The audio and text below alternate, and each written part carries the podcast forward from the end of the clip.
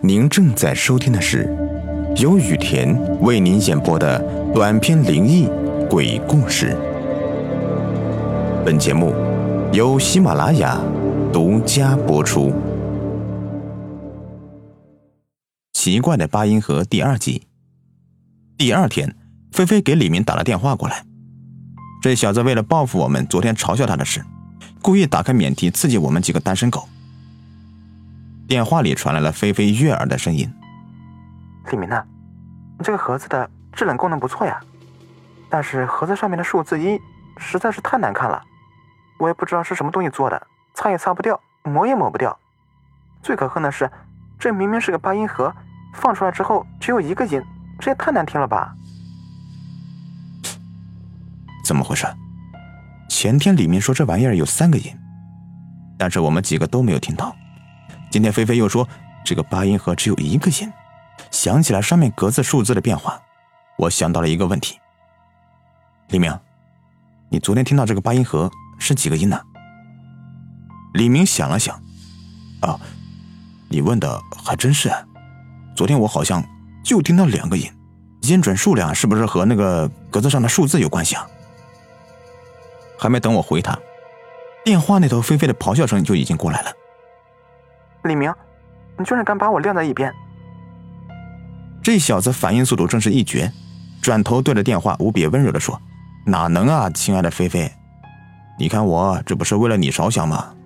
也不知道那个八音盒到明天会怎么样，会不会就不放音乐了呢？啊，嘿嘿，所以啊，你就原谅我吧。”这小子人家还没真的发飙呢，就直接把错给认上了，这脸皮怪不得能找到女朋友啊！虽说是见是见了点啊，但是这招对女孩还真管用。那边菲菲的声音就已经软了下来。哼，就知道你不能这么不在乎我。得嘞，我还是别在这里当电灯泡搅和人家小两口了。总感觉这个东西上面的数字比较邪门，但愿我的预感是错的吧。足足等了有半个多小时，他俩才聊完。李明现在才转头问我：“志哥。”你刚才想说什么呀？我想了想，还是别吓唬他了，于是摇摇头。没什么，嗯，就是好奇你那个盒子的原理。一夜过去，第二天一大早，因为没有课，我们都没起，准备舒舒服服的睡个大懒觉。只是李明这小子的手机突然把我们都给叫醒了。就在我们都准备拿拖鞋扔他的时候，他先是渐渐的跟着我们说声抱歉。然后接通了电话。李明，我做了个噩梦，一个穿着红色衣服的女鬼在我后面追我，还说什么还有一天的时间了，我也不知道她要干什么。菲菲瑟瑟发抖的声音从电话那边传过来：“别怕，你出来，我去找你，有我在呢，没事。”李明用最快的速度穿好衣服，用湿毛巾抹了把脸，牙都来不及刷，拿着一个口香糖就冲出去了。我躺在床上，不由得想起昨天晚上李明那个梦，也是一个红衣女人，说是还有两天就到时间了。今天菲菲又做了这么一个梦，还说只剩一天就到了。这中间没什么联系，打死我也不信呢。但是能有什么联系呢？做梦这样的事情这么玄乎，也能有联系？我突然想到那个八音盒，这几天玄乎的事情真不少。全部都跟他有关，但是迄今为止并没有发生什么坏事。他到底有什么样的秘密呢？等到下午，李明才回来。虽然不知道是怎么哄的，但是我们从他满脸的疲惫中，大概可以推断出来，到底是经历了什么惨无人道的折磨。大先生，哄好了，什么情况呀？阿勇眼里满是戏谑的说：“说起来，他自己也有女朋友。”应该深有感触啊！真是煮豆燃豆萁，相煎何太急呀！看起来单身狗也有单身狗的好处啊！哎呀，不知道啊，他就一直哭哭啼啼的，也没说清楚。我问了半天，只知道那个梦里追他的女鬼穿着红衣服，跟他说还有一天的时间什么的。我也想不明白，只能一直哄了。他室友今天晚上回家，呃，回家约会什么的，他一个人害怕。我让他先去别的宿舍待一宿，李明这也是无奈呀。一夜无话，第二天，传来了一个令人震惊的消息：菲菲的隔壁宿舍发生了命案，死者正是菲菲本人。李明听到这个消息，当场就接受不了，昏死过去。由于我跟菲菲的关系也挺好，所以我也很难过。但是现在比难过更重要的是，活得好好的怎么就会去世了呢？警方一到就立即封锁了现场，我们都进不去，也不知道里面是什么情况。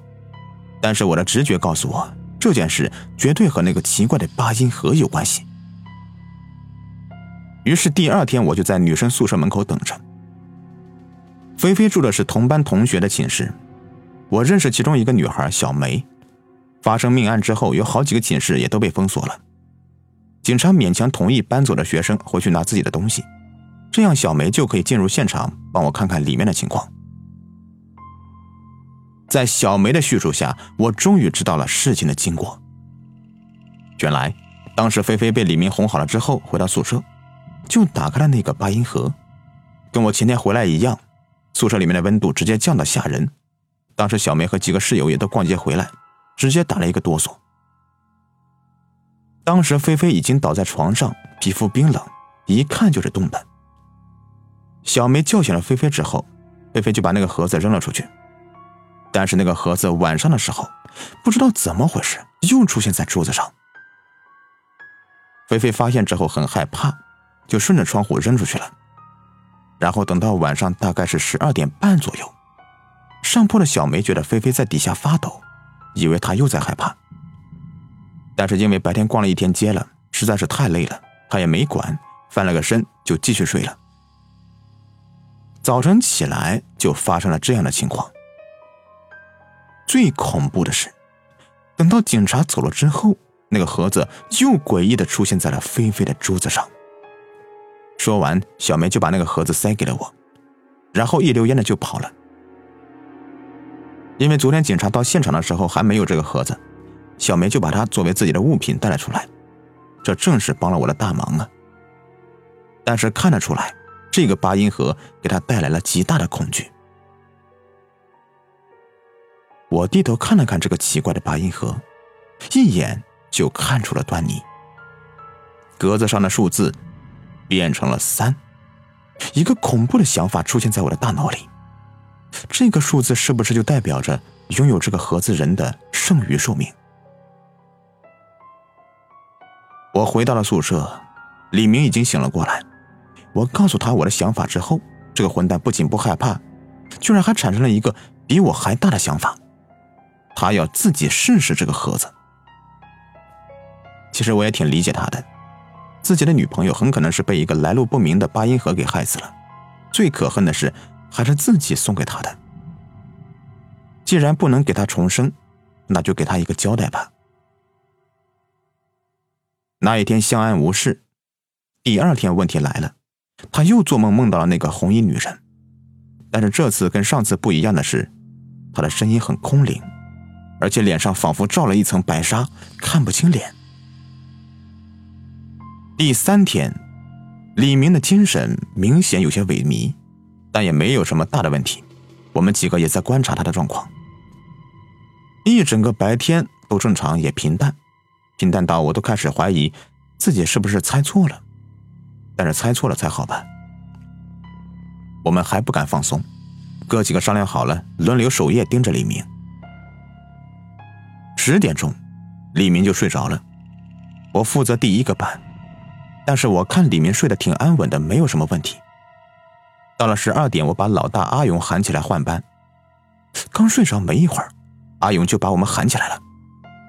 这时候我们都还没有睡熟，于是快速的爬起来看李明的床位，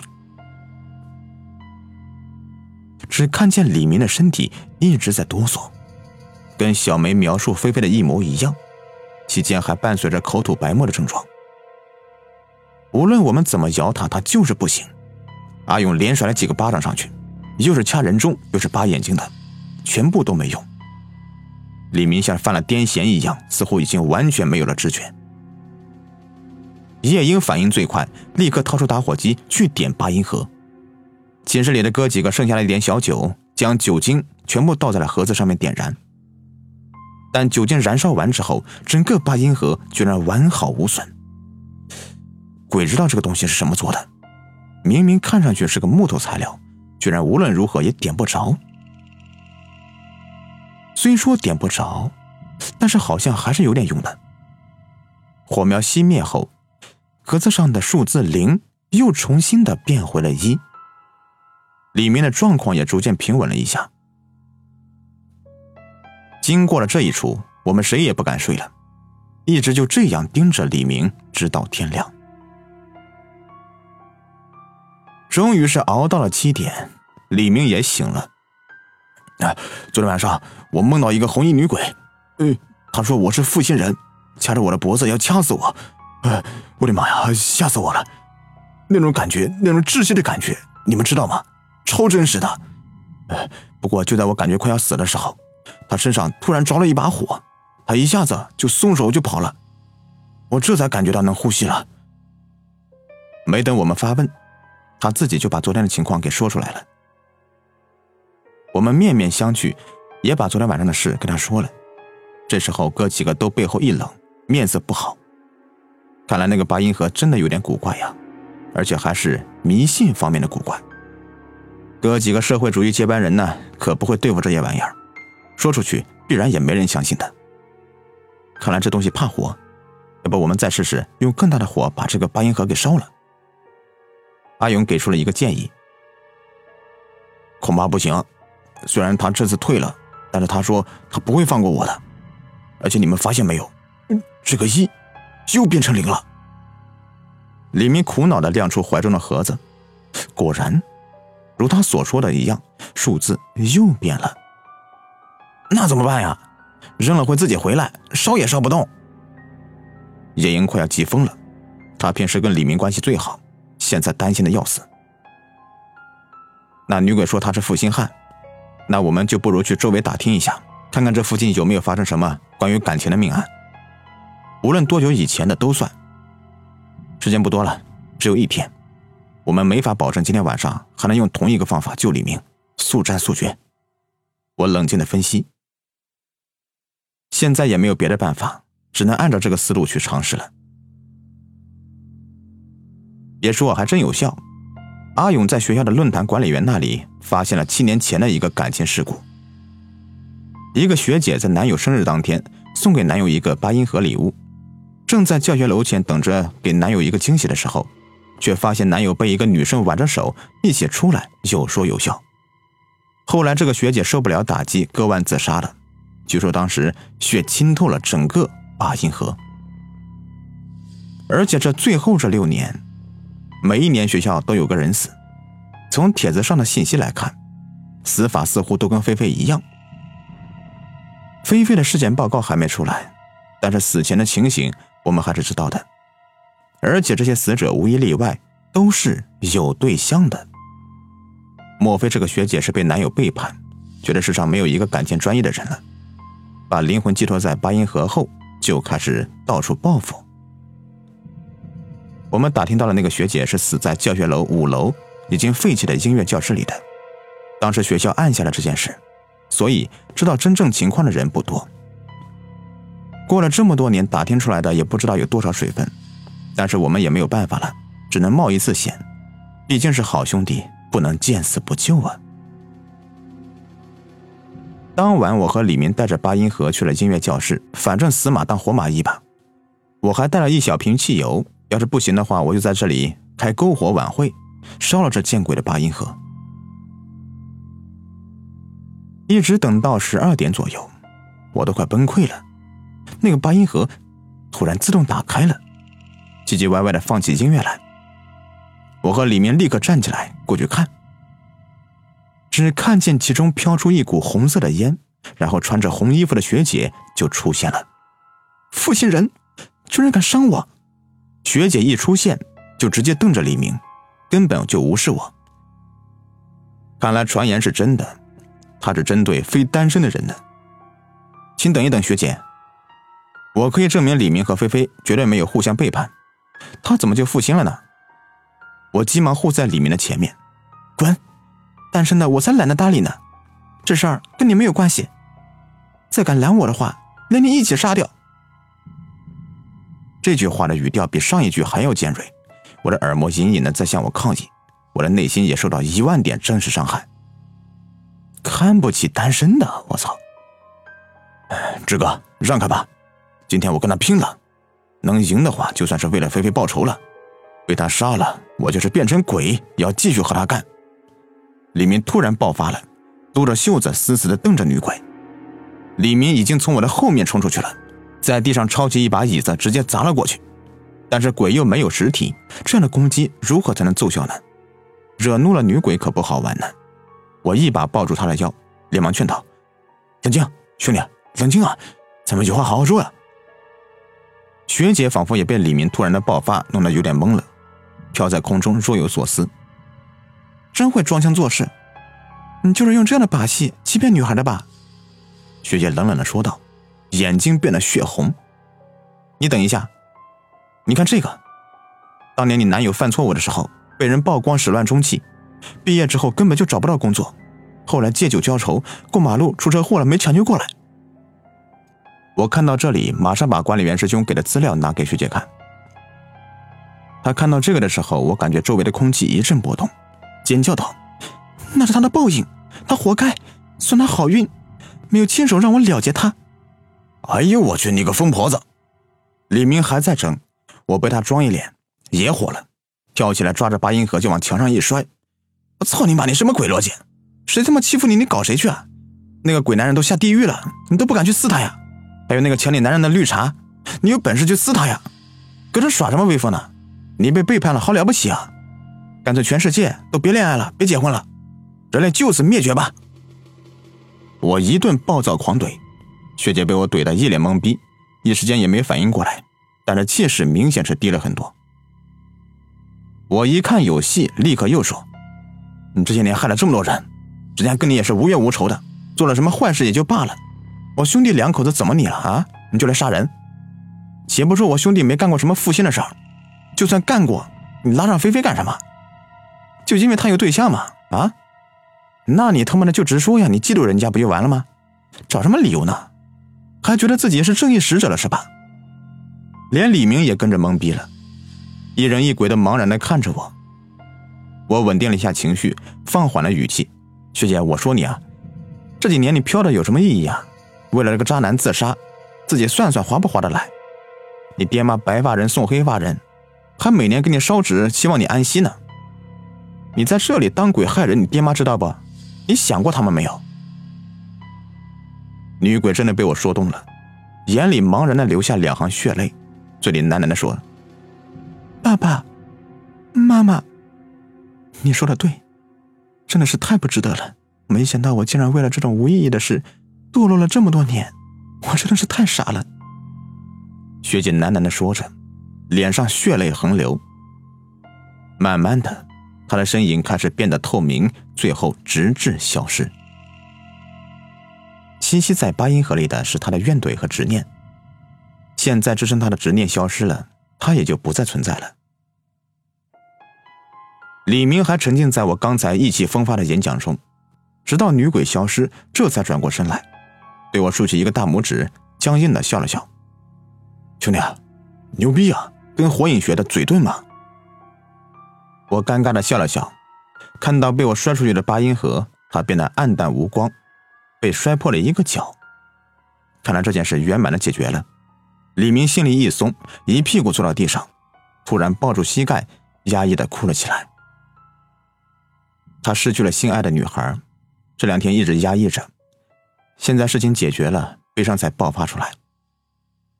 我叹了一口气，拍拍他的肩膀，突然觉得两个人真心相爱，其实很美好。好了。